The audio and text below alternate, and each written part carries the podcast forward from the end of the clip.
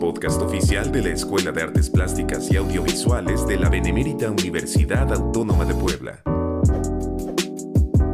Gracias por acompañarnos en Oye Arpa, el podcast de la Escuela de Artes Plásticas y Audiovisuales, en el que damos información que siempre nos da eh, mucha alegría porque eh, tenemos la posibilidad de entrevistar a integrantes de nuestra comunidad que tienen proyectos y logros importantes en diversas áreas, la mayoría artísticas, pero alguna vez hemos hablado de karate también y de otros asuntos. Y por cierto, aquí hay un invitado que, repite, ¿no? Ya para más o menos por esos motivos. Bien, vamos a platicar hoy de un eh, largometraje documental que ha surgido eh, a raíz de el trabajo, el esfuerzo de estudiantes de la licenciatura en cinematografía. Eh, eh, dos de ellas y dos de ellos se encuentran hoy con nosotros, van en quinto semestre de la licenciatura y les damos la más cordial bienvenida a Paola Díaz. Paola, ¿cómo estás? Hola, eh, muy muy bien, muy feliz de estar acá y pues de compartir este proyecto con más personas. Muchas gracias, Paola. Ahorita lo, lo platicamos. Cintia Aragón, ¿cómo estás? Bien, muchas gracias por la invitación. Gracias a ti por venir, Cintia.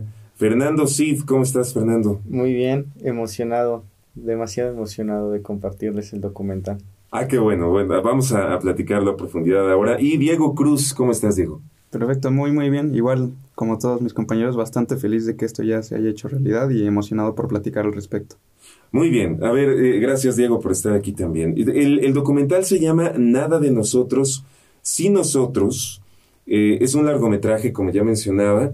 Platíquenos, em, Paola, por favor, eh, ¿cómo surgió el documental Nada de nosotros? Y nosotros no es fácil hacer un, documental en largometraje, además, ¿no? Bueno, tampoco la ficción es nada sencilla, digamos, pero em, ¿cómo es que surge la idea de Nada de nosotros sin nosotros? Uy, bueno, fue todo un proceso. Comenzó siendo el trabajo de una materia. Estábamos justo hace un año en tercer semestre, la materia de realización de no ficción. Entonces, como parte de los trabajos de dicha materia, eh, tuvimos la, la consigna de encontrar alguna asociación dentro de la ciudad con la que pudiéramos trabajar para sacar algún eh, material y después pues convertirlo en un corto documental, que ese justo era al inicio el objetivo. Y justo el equipo con el que me tocó trabajar, encontramos a, CRIP, que fue la asociación con la que trabajamos. Entonces, eh, pues comenzó todo este proceso de acercarnos a ellos, de convivencia, de obviamente toda esta parte de requerir permisos y demás, pero de también de empezar a, a capturar este material que fue hasta la postproducción que tomó 100% forma porque pues ajá, el proyecto comenzó siendo de, muchas mentes, de muchas personas, de todos los que conformábamos eh, en aquel entonces esa sección de esa materia en específico y se terminó eh, digamos eh, concluyendo tomando una forma más más sólida hasta que quienes continuaron en el proyecto eh, decidieron darle como una voz y un sentido a todo el material que se había capturado en su momento.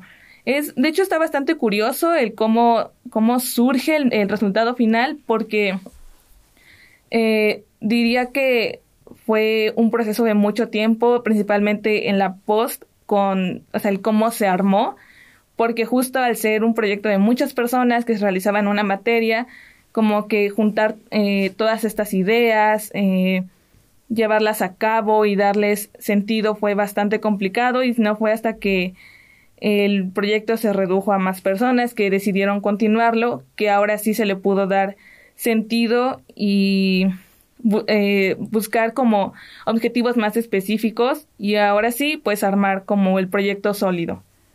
Ok, ya ver, ahorita platicamos de, de, los cargos de cada quien y de cuántas personas nos estás hablando, pero antes eh, quisiera saber antes de seguir con esos datos un poco más, más duros, ¿de qué se trata, Cintia?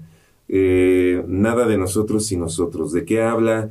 ¿Quiénes son las protagonistas o los protagonistas o el protagonista o la protagonista? ¿De qué va el documental?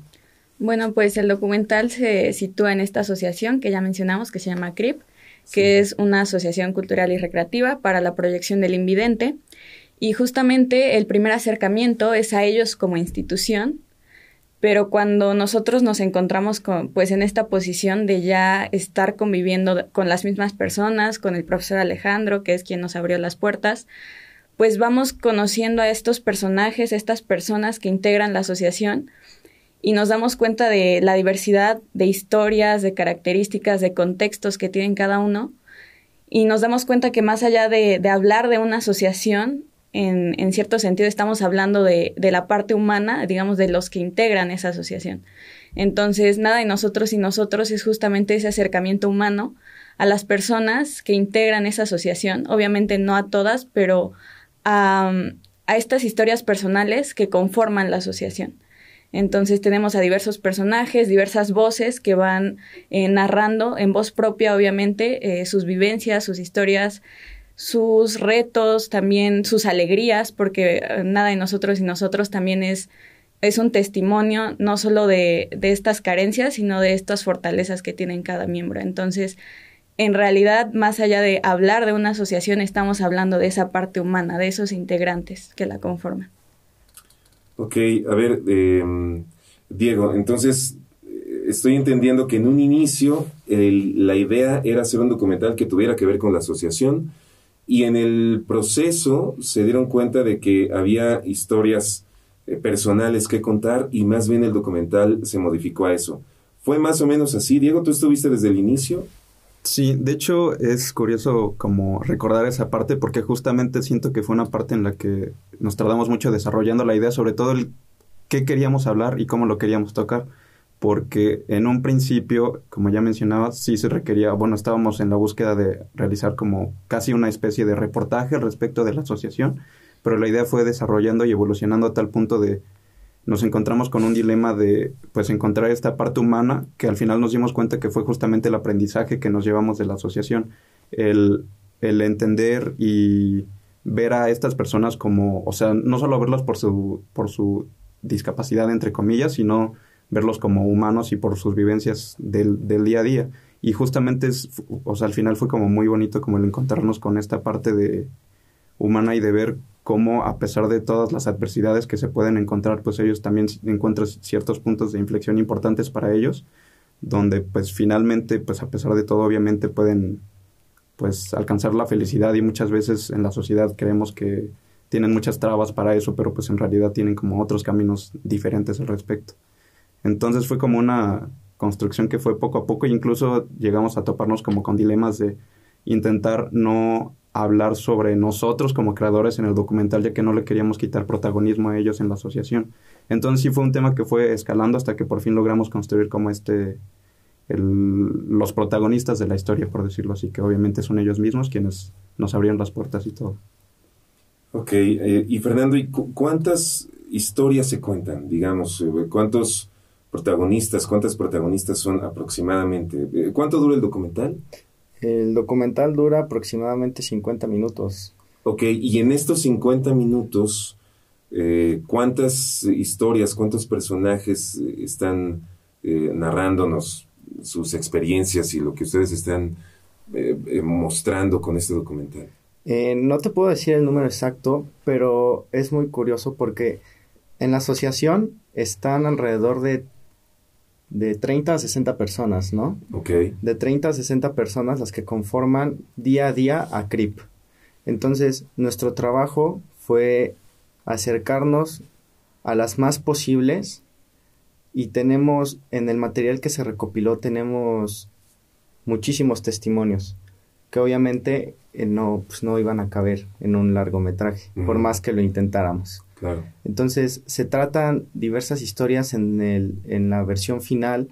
Está la, la historia de Guille, está la historia de Norita, de Santos.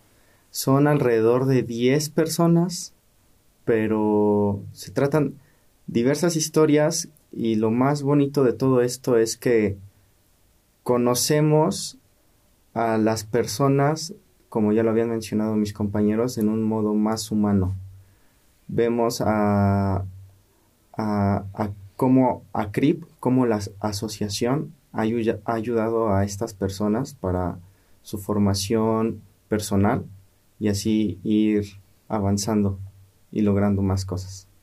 Ok. Eh, muy bien, a ver, tenemos una, una, idea más o menos de cómo está eh, armado eh, el, documental. ¿Por qué se llama así, eh, Paola? ¿Por qué le pusieron nada de nosotros sin nosotros? ¿Cómo se llegó a la decisión de este título?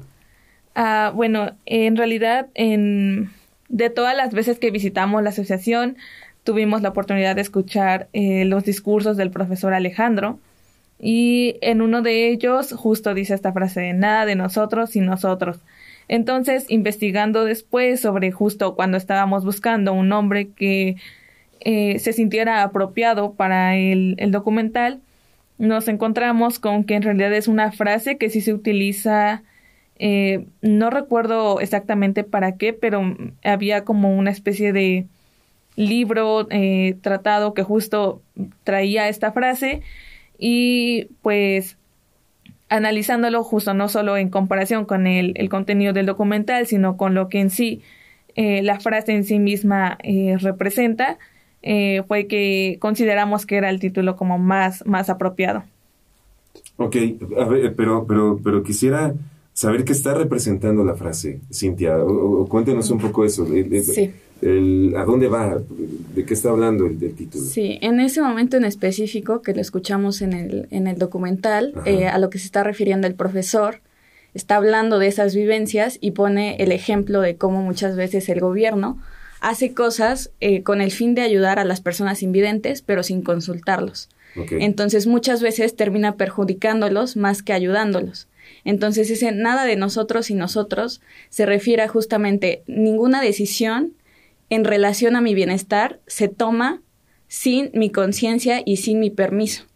Entonces, nada de nosotros y nosotros, como comenta mi compañera, es un lema que se ocupa en diversos movimientos, no solo eh, del capacitismo, sino movimientos sociales, ¿no? Que tienen que ver con una eh, población a la cual se le ha denegado, se le ha vulnerado, y cómo esas decisiones que se toman en relación a ella, pues obviamente tienen que involucrarlos a ellos. Es, es, decir, no verlos desde una mirada externa, sino involucrarlos en su mismo proceso, ¿no? Como una, como una forma no solo de, de reivindicarlos, sino también como de dignidad propia, o sea, de no voy a tomar una decisión sin antes consultarte porque tú tienes el derecho a decir qué y decidir qué es lo mejor para ti. Ok. Y en ese sentido, eh, Diego, ¿qué han, ¿qué han aprendido ustedes como realizadoras, realizadores? Eh, supongo que hay, que hay muchas cosas nuevas que, que probablemente jamás habían pasado eh, por, por, sus cabezas y que por mi cabeza seguramente no han pasado, y ahora por la suya sí, porque hicieron el documental. Eh, platícanos un poco de estos, de estos temas, del aprendizaje que has tenido eh, como persona, digamos, ¿qué, qué, ¿cómo ha cambiado tu percepción sobre las personas que, pues, que son invidentes o, que tienen alguna debilidad visual? Sí, justamente yo creo que eso fue como lo más grande que nos dejó este documental, o al menos personalmente hablando, pero sé que para la mayoría de los compañeros que estuvieron involucrados fue así, ya que en un principio, eh, en, en, sí el, el, documental como que habla de todas estas vidas, pero al mismo tiempo habla de lo que le podría hacer falta a la sociedad o en qué podría mejorar la sociedad para pues alcanzar esta verdadera inclusión. Entonces, en este proceso de, no solo de las grabaciones, sino de la construcción en, la edición del documental, nos fuimos dando cuenta cómo nosotros al principio, cuando empezamos con las grabaciones, éramos muy deficientes con, pues, al, al momento de, de, el simple hecho de convivir con las personas de la asociación, éramos muy deficientes en ese sentido, en el sentido de que, pues, a veces ni siquiera teníamos como fallas en la comunicación o ni siquiera nos acercábamos para ellos como para pedirles permiso para grabar de cierta manera o para avisarles que la cámara estaba enfrente de ellos en ese momento. Entonces, de cierta manera, pues estábamos invadiendo su, privacidad sin siquiera pues que, que, lo supieran. Entonces, a partir de eso como que fuimos como dialogando con la asociación, la asociación también nos fue dando como su retroalimentación con respecto a, no, o sea, no solo al documental, sino como a nosotros como personas y como estudiantes y como creadores y a partir de ahí fuimos, o sea, yo sí noté una gran mejora como personas al final, en el que era justamente poner primero a las personas antes que a la cámara. O sea, obviamente íbamos a estar grabando, pero si veíamos que pues este, una de las personas quería cruzar la calle, íbamos a dejar la cámara, íbamos a acercarnos a ellos y ayudarles a cruzar la calle. Entonces era justamente priorizar y yo creo que lo que más nos dejó y lo que aprendí al final, lo aprendimos al final, fue justamente que ellos buscan la verdadera inclusión y esta verdadera inclusión que es un tema muy complejo, pero finalmente siento que se resume a tomar conciencia de las personas y terminar viéndolos y tomarlos en cuenta, porque pues muchas veces es como nosotros suponemos y creemos que necesitan ciertas cosas cuando en realidad pues solo necesitamos dialogar con ellos, debemos aprender a comunicarnos con ellos, a escucharlos y pues justamente a tomar conciencia de ellos para que pues formen parte de, de la sociedad en lugar de excluirlos e intentar como como construir estas cosas que nosotros creemos que los van a ayudar cuando en realidad no va por ese lado. Y, de ahí el título, ¿no? Exactamente. nada de nosotros y nosotros. Y a, ver, Fernando, ¿y esto cómo, cómo le están contando? O sea, quiero pasar ahora a, a que nos puedan explicar un poquito la forma, o sea, formalmente cómo está, porque ya hablamos como del fondo del documental, pero cómo está construido, eh, qué, qué estilo tiene, eh, qué, imágenes eh, se están mostrando en el documental. Platícanos un poco la estructura, cómo va el, el, docu. la estructura está dividida en tres actos que nos costó un poco que fueran hilándose. El primer, en el primer acto conocemos a la asociación y a sus integrantes. Conocemos dónde está CRIP, está situada en la ciudad de Puebla conocemos qué hace ACRIP y qué hacen sus integrantes dentro de la asociación, dentro de las instalaciones de la asociación. Posteriormente pasamos a conocer la vida de sus integrantes. Sus integrantes nos cuentan sus anécdotas, nos cuentan su forma de vivir diaria, por ejemplo, nos cuentan cómo toman el camión y cómo es que se orientan dentro del camión. Y posteriormente pasamos a las problemáticas que existen dentro de sus vidas diarias, cómo a veces les cuesta cruzar la calle, como muchas personas simplemente los ignoran para no ayudar, y posteriormente le damos un trasfondo más humano de cómo sus, de sus problemáticas más personales, de cómo pues cómo esta discapacidad entre comillas afecta con sus familias, con sus amigos, con sus relaciones humanas, cómo afectó con su trabajo, a los que eran ciegos de nacimiento y ciegos adquiridos, cómo, cómo, esta, cómo este proceso les cambió la vida. Y al final del documental llegamos a una reflexión muy bonita que no me gustaría spoilear ahorita. No, por favor, no, nada de spoilers. llegamos a una reflexión muy bonita sobre cómo ellos mismos se perciben a ellos mismos. Cómo ellos como personas, como ciegos adquiridos o como ciegos de nacimiento, tienen esa, esa percepción humana. Tienen esa conciencia sobre su ser y, pues ya básicamente de eso va la historia. Tenemos muchos recursos ahí, tenemos eh, anécdotas que vamos escuchando mientras vemos su, vida diaria, cómo se mueven sobre la ciudad. Tenemos algunos discursos que hace el profesor Alejandro en, en algunos de los eventos que organizan. Eh, en sus mesas de trabajo ellos trabajan eh, sobre mesas de trabajo en la asociación y, y, incitan al diálogo. Entonces los vamos escuchando. Básicamente lo que nosotros quería, lo que nosotros queríamos es que simplemente el documental tomara un tono de que nosotros estamos con ellos y simplemente somos un ente que está entre ellos y los estamos dejando ser mientras nosotros los ayudamos. Entonces, más o menos eh, de esa es la estructura del documental. Ok, a, ver, entonces, por lo que entiendo, Cintia, no hay, eh, digamos, no es solamente estar viendo entrevistas en las instalaciones de la asociación, sino que salieron a las calles con ellos, incluso entiendo que fueron un poco a, tal vez a sus hogares, eh, conocieron a personas cercanas a, ellas y a ellos, o sea, hay un, hay un trabajo eh, bastante más amplio que solamente haber ido a grabar a las instalaciones de la asociación, ¿es correcto? Sí, sí, de hecho, eh, como menciona mi compañero, la asociación está muy involucrada en estos eventos fuera de la asociación que justamente tienen como fin concientizar a, más personas, ¿no? Entonces, hay una grabación en el parque, ¿cómo se llama? Del Carmen. Del Carmen, donde pues fue el día del bastón blanco. Entonces, hay ese trabajo fuera de la asociación, pero justamente el grabar las entrevistas, eh, no, o sea, no solo implicó esa, ese acercamiento por medio de, de la palabra, sino que grabar esas interacciones en ese espacio que todos ellos comparten. Y como en ese espacio que ellos llegan a reunirse suceden todas estas eh, interacciones que al mismo tiempo nos, nos remiten a una vida más personal y a unas relaciones y pues a una interacción mucho más, ¿cómo decirlo?, orgánica. O sea, de no solo somos compañeros de asociación, compartimos muchas eh, cosas, pero también estamos en desacuerdo en varias, ¿no? Entonces, es como toda esta interacción y creo que es importante mencionar, eh, ahorita que, comentamos esto, es el cómo también se narra y tenemos pues esta cuestión del audio descriptivo, que es justamente una implementación que se hizo con el fin de que pues las personas invidentes, obviamente, puedan ir escuchando todo lo que vamos viendo en pantalla. Ok. Eh, ¿Y eso cómo, cómo está implementado eso, Paola?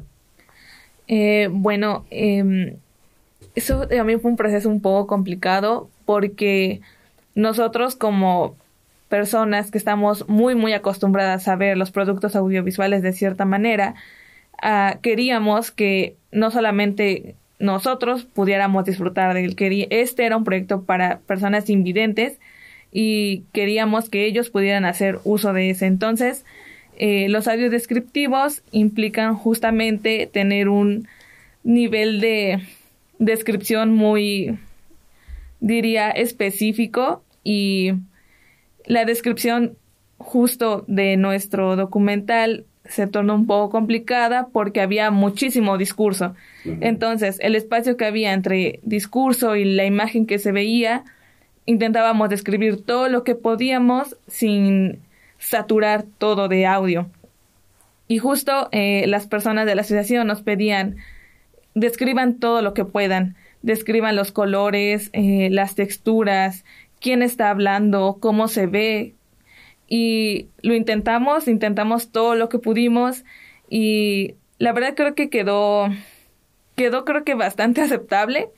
Eh, intentamos justo eso de encontrar un balance entre el discurso y lo que y la descripción de lo que se veía, pero siempre buscando que para los invidentes fuera lo más claro posible y fuera algo que también les permitiera a ellos eh, disfrutar y entender completamente como de la mejor manera el, producto que estábamos haciendo porque justo eh, es para ellos, es para ellos y ellos eh, deben de poder tienen derecho a poder disfrutar de ese y de poder hacer uso de ese, entonces justo se buscó eso, que lo que pudiéramos aportarle con los audios descriptivos fuera suficiente para ellos para poder, eh, para que lo pudieran disfrutar, pero también para que pudieran entender en su totalidad lo que estábamos pretendiendo comunicar con ellos. Claro, claro. A ver, nos quedan tres minutitos y medio de, programa, pero rápido, Diego, nada más para poder redondear esta idea. Entonces, el trabajo sonoro, ¿qué, qué implicó? O sea, me imagino que hay algo, además de las descripciones, eh, tenemos esta posibilidad de lo sonoro eh, que debe estar aprovechado de alguna manera en particular. Sí, rápidamente, por favor. Sí, justamente el, lado sonoro en este medio audiovisual que es el cine, pues muchas veces es tomado como muy aparte, pero justamente en este documental queríamos desarrollarlo de manera amplia, porque pues es con lo, con lo que mayormente se iban a, quedar ellos, ¿no? Este, los miembros de, de ACRIP, de la asociación, por lo que desde, desde la misma musicalización intentamos ocupar muchos sonidos con los que ellos se familiarizan y creo que todo se, o sea, se, se podrá escuchar muy, muy bien eh, cuando, cuando lo lleguen a ver, pero se ocupan como sonidos como del el chocar del, del bastón con metal, por ejemplo, son sonidos del roce de hojas, por ejemplo, cuando están leyendo el braille, todo ese tipo de sonidos intentamos mezclarlo muy, bien en la parte de la musicalización. Y aparte todo lo demás como los audios descriptivos y así, sí tuvimos como un arduo trabajo, muchísimas juntas, eh, muchas discusiones, correcciones, entre nosotros desacuerdos para lograr concretar todo y que pues les sirviera para ellos y, y pues lo terminaran disfrutando porque justamente no, ¿qué sería, o sea, qué sería de nosotros si no hiciéramos este documental para ellos? Claro. Muy bien, dos, dos preguntas rápido. ¿Cuántas personas son? Eh, porque decías, Paola, que hablabas de la cantidad. ¿Cuántos empezaron y cuántos son ahora? Uy, bueno, empezamos como poco más de 20 tal vez, que éramos los que conformábamos la sección originalmente, Ajá. pero al final eh, se redujo a un equipo de cinco directores, Ah, eh, nuestra asistente de dirección, eh, nuestra productora, em, editores, uy, es que fue... mm, si me ayudan. Digamos, hay unas 10 mm, personas involucradas. Yo creo que un poco Sí, más. yo de creo que 10 un poco más. Un poco más de 10. Sí, porque a este proceso se fueron sumando ok. personas que hicieron posible todo. Por ejemplo, para la sonorización y la musicalización nos ayudó, un saludo a Mario, nos ayudó a corregir todo el audio porque literalmente nosotros a veces grabábamos con cámara, a veces grabábamos con teléfono, a veces con una cámara digital de esos de los 2000 y Mario se encargó de que todo el audio se escuchara parejo, eh, Adri se encargó de la corrección de color. Es un trabajo que está hecho muy bien, que Muy bien. que gracias a las conexiones que logró la producción nos salió perfecto. ¿Ustedes cuatro dirigen? Sí. Falta uno. Falta con- uno. Falta una persona, pero ustedes cuatro Sí. dirigen. Sí, falta sí, una persona más que dirige. O sea, salen sus créditos dirigido por, salen cinco Sí, nombres. sí. Ok, ok, ok, muy bien. Y una última pregunta. ¿Cuándo lo vamos a poder ver? Digamos, a ver, estamos grabando el eh, 6 de diciembre del 2023. Quién sabe cuándo escuche usted este podcast. Si lo está escuchando en Radio WAP, lo está escuchando eh, este mismo fin de semana, ¿no? El sábado eh, 9, sábado 10, perdón, no, no lo tengo tan claro ahorita, es ajá, por ahí, ¿no? Entonces, eh, eh, sábado 9 seguramente. Entonces, eh, ¿cuándo lo podremos ver? ¿En dónde lo podremos ver? Entiendo que hay una, hay una premiera, hay una proyección mañana aquí en la Escuela de Artes Plásticas y Audiovisuales, pero después, ¿en dónde podrá, en dónde podrá verse el, el docu? Ya es la última pregunta. Eh, ¿Alguien sabe? ¿Tienen alguna idea? ¿O Sí. todavía no hay planes de, de- de exhibición posteriores? No, sí, justamente pues el día este de, de mañana, que es 7 de diciembre a las 10 de la mañana, va a estar eh, exhibiéndose en la sala de cine del CCU, este, entrada libre. Y, pero eh, más allá de eso, eh, todo el próximo año justamente nos vamos a dedicar para la ruta de exhibición y distribución del documental. Esperamos poderlo festivalear en diferentes festivales, vaya la, la redundancia, en todos los que nos acepten. Y pues justamente siento, bueno, sentimos que tenemos muchas puertas abiertas debido al a la nat- naturaleza del, documental y de la manera que fue, que fue hecho. Claro. Ok, bueno, pues aquí está la información de Nada de nosotros, sin nosotros, eh, un documental largometraje que eh, toca temas eh, sensibles que de pronto no se presentan en, en, en la pantalla en general y que, por supuesto, pues a mí me dan muchísimas ganas de ver y creo que a quien nos esté escuchando también, así que ya estaremos en las redes eh, avisando eh, cuándo se podrá ver el documental en 2024, digamos, y en dónde. Muchísimas gracias, Diego Cruz, Paula Díaz, Cintia Aragón, Fernando Cid, por venir a Oye Arpa. Eh, gracias por estar con nosotros. Muchas gracias. Muchas. Muchísimas gracias. Eh, mi nombre es Enrique Moctezuma Malacara, gracias a Jan Steven Sánchez Navarro en la edición de este programa y por supuesto Alejandro Loyo en los controles. Eh, nos escuchamos en la próxima.